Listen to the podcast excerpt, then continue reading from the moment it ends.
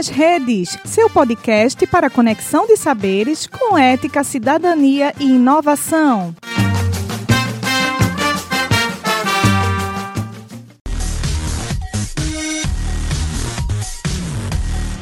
Bom dia, boa tarde, boa noite, boa madrugada, meus caros amigos e ouvintes. Hoje inauguraremos nosso primeiro podcast de bioquímica.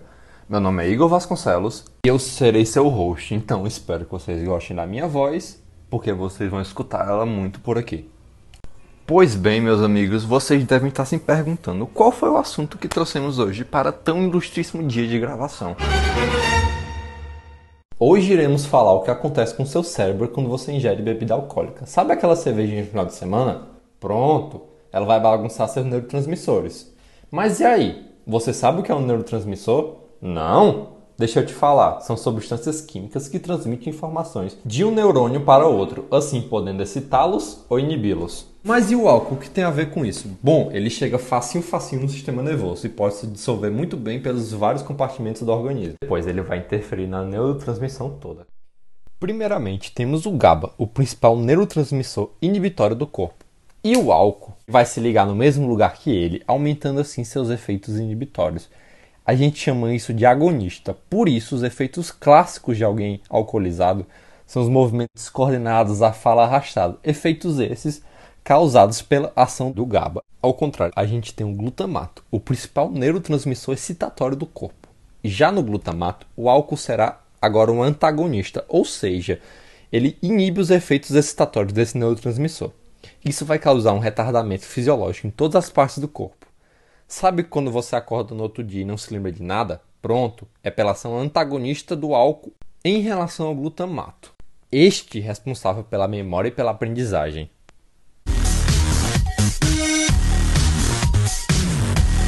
Estamos de volta com o nosso podcast e eu serei sua nova host. Meu nome é Bruna Pacheco, acadêmica do curso de Medicina da Universidade de Pernambuco.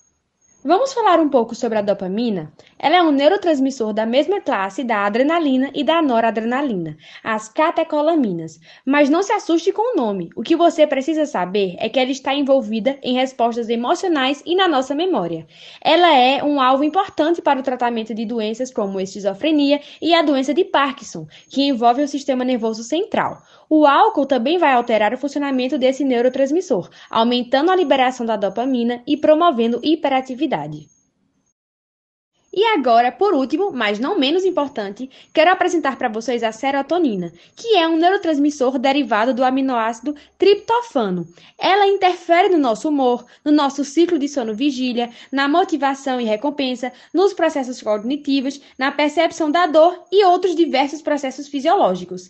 Ela é alvo de muitos fármacos utilizados nos tratamentos de transtornos psiquiátricos, como a depressão.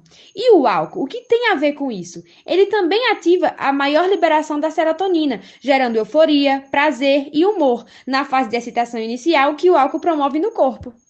Então, o álcool age no sistema nervoso central, sendo depressor, apresentando efeito ansiolítico e sedativo, retardando o tempo de reação e afetando a coordenação motora. Por fim, a gente consegue ver os efeitos perturbadores do álcool sobre o sistema nervoso central, pela popular ressaca, caracterizada por efeitos adversos físicos e mentais por esse desbalanço causado. Nosso podcast vai ficando por aqui, espero que tenham gostado. Um beijo e até mais.